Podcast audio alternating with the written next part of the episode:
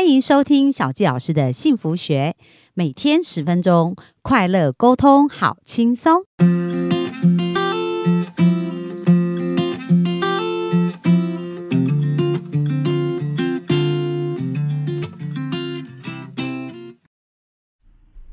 欢迎收听小教师的幸福学，很开心又在空中跟大家见面。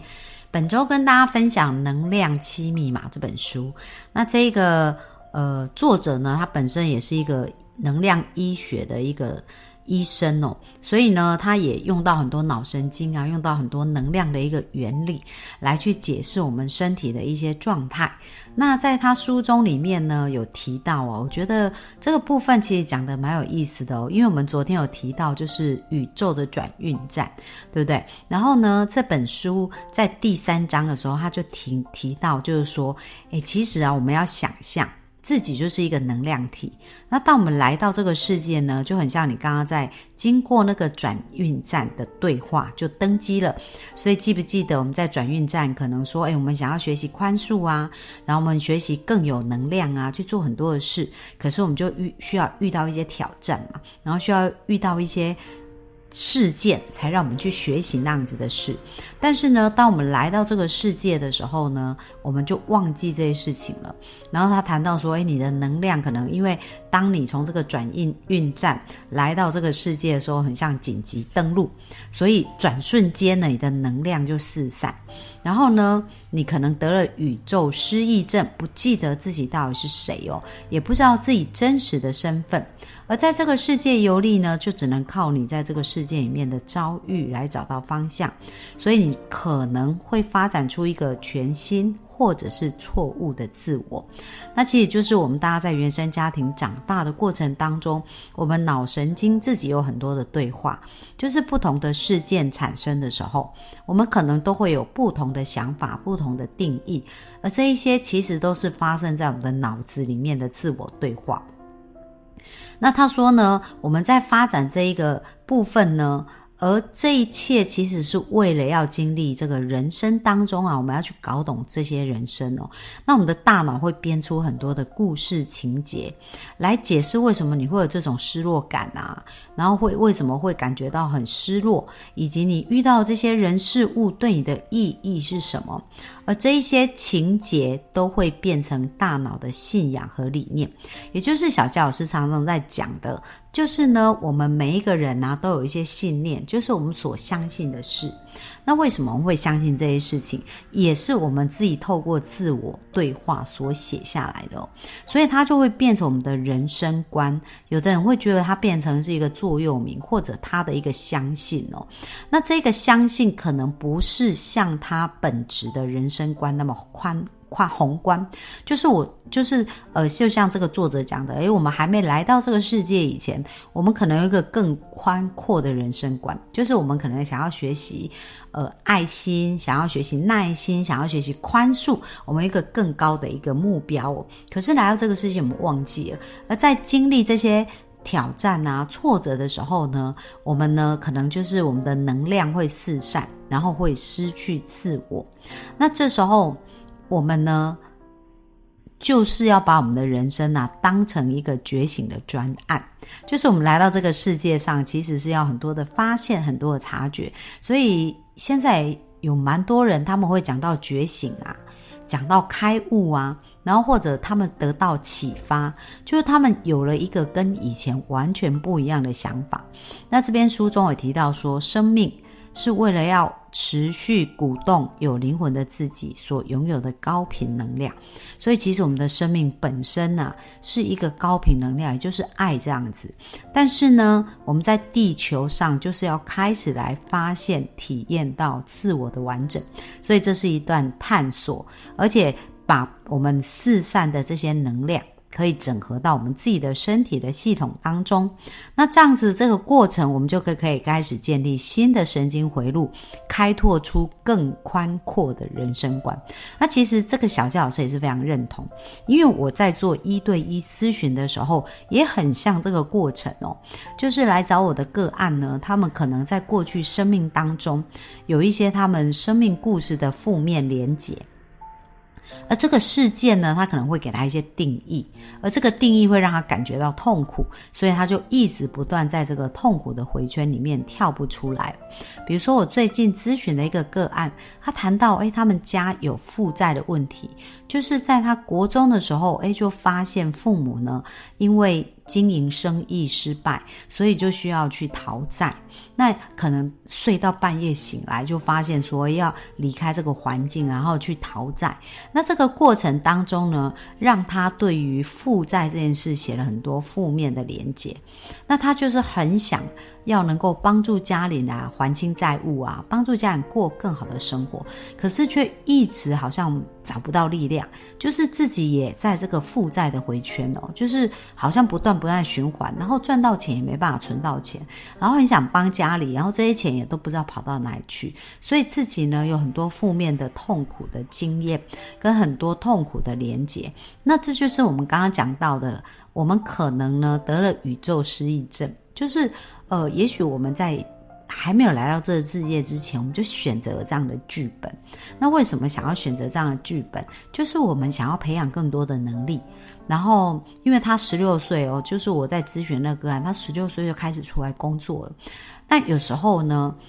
我们会忽略我们拥有的这些能力哦，像小教老师也是因为小时候我爸爸在我比较小就过世，所以我在念大学的时候也是半工半读，然后呢就在念大学就要想办法赚自己的学费啊，然后一直到毕业以后出来工作，所有的生活我需要的事情我都需要自己去想，我要怎么去完成，我要怎么去得到，包含后来我曾经有一段时间出国去。游学，然后那也是我的梦想，所以我要去实现我的梦想。我就是要去想，呃，我不是要靠谁才能得到，哦因为我知道我的原生家庭没有办法给我这样的资源，所以我从小就开始培养自己很多的能力。那现在回过头来看呢，就很感谢这些经历带给我这样子的一个成长，然后让我在很小的时候就开始锻炼这些能力。那也因为呢，过去有很多痛苦的经验。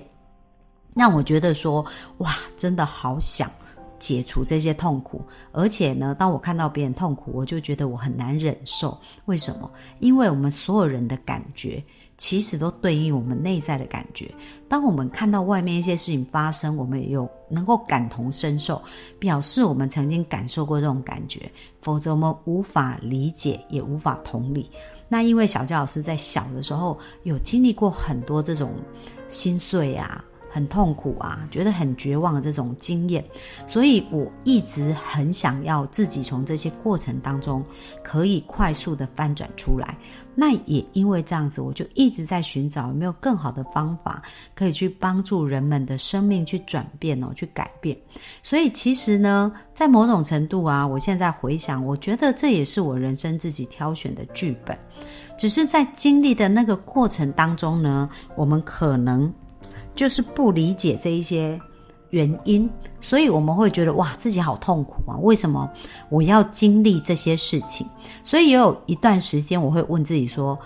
为什么是我要经历这些事情？但是呢，我现在回过头来看呐，真的，当我开始把这个问句改成“发生这件事对我有什么好处”的时候，我的人生是豁然开朗。我可以从每一个苦难后面去找到这个礼物。那为什么会经历这些事情？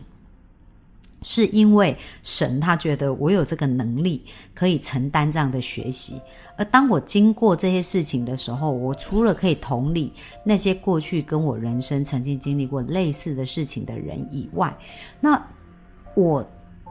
可以走过这些挫折、痛苦，然后走出来的时候，也可以成为别人。正在经历这些痛苦，他看到的希望，所以这就是我们自己承诺要做的事情哦。然后在这边书中有讲到说，其实我们每个人本身都有疗愈的力量，我们的设系统本来就被设计好是可以疗愈，而且是要朝向整合的方向前进的。然后会给我们不断的提供线索，透过我们身体，重点来了，透过我们身体病症。使你察觉你的能量正在散逸，就是往外的扩散。所以，如果我们身体有症状、有疾病的时候，我们不是仇恨他啊，觉得他怎么可以这样子啊，然后怨天尤人。在这里，他讲到说，你的大脑可能会把这样子的症状、身体的病症当成是问题、麻烦或者是不健康的行为模式。例如，有些人就会排斥亲密关系啊，或者委曲求全的一种感情，还是一直争执啊，然后推卸责任啊，或经历不断的失业、发生财务的困难，或者身体的病痛。而这一些，这所有的一切，就是这一些我们不要的行为，或者觉得痛苦的行为，其实都是为了要提醒你，生活已经失衡了。也有可能有人有长期持续的头痛、背痛或消化道的问题哦，而这些暗示都是为了让你知道，除了你认为原来的生活方式，人生还可以有更多的选择。那其实小教老师也是非常有感啊，就是呃，我的身体呢，呃，我先生常会讲说，你每次都是叮叮叮叮到不行，然后已经撑到不行，然后最后就是像我要是感冒，我就会整个人就是。呃，会很累，然后呢，就会只想睡觉啊，会会什么事都没办法做，因为有的人可能是小病不断，他已经习惯了这一些小病的感觉。可是其实我只要稍微感冒一下，我就觉得哇，真的非常的痛苦，然后很难忍受这样子。那当那时候我就完全的放下我手上的事，然后就是让我自己好好休息，然后可能一两天我就有恢复。所以其实也是我的身体哦，在提醒我很多的事。然后他说，这些病症会持续造成痛苦，直到我们找到方法去化解。所以呢，我们要了解这些症状的用意，才能够找到化解的方法。所以这些症状其实是在提醒我们，我们的生活正